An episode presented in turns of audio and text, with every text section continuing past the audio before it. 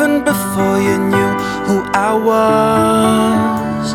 I blame it on your curse. Bartending girl, DJ, and boy.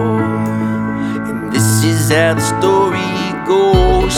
Although we lived together, we were two worlds apart. I was holding on, you wanted a first start. Uh, I felt threatened, you were heading out to London. Sun was setting, I was dreading. But darling, I.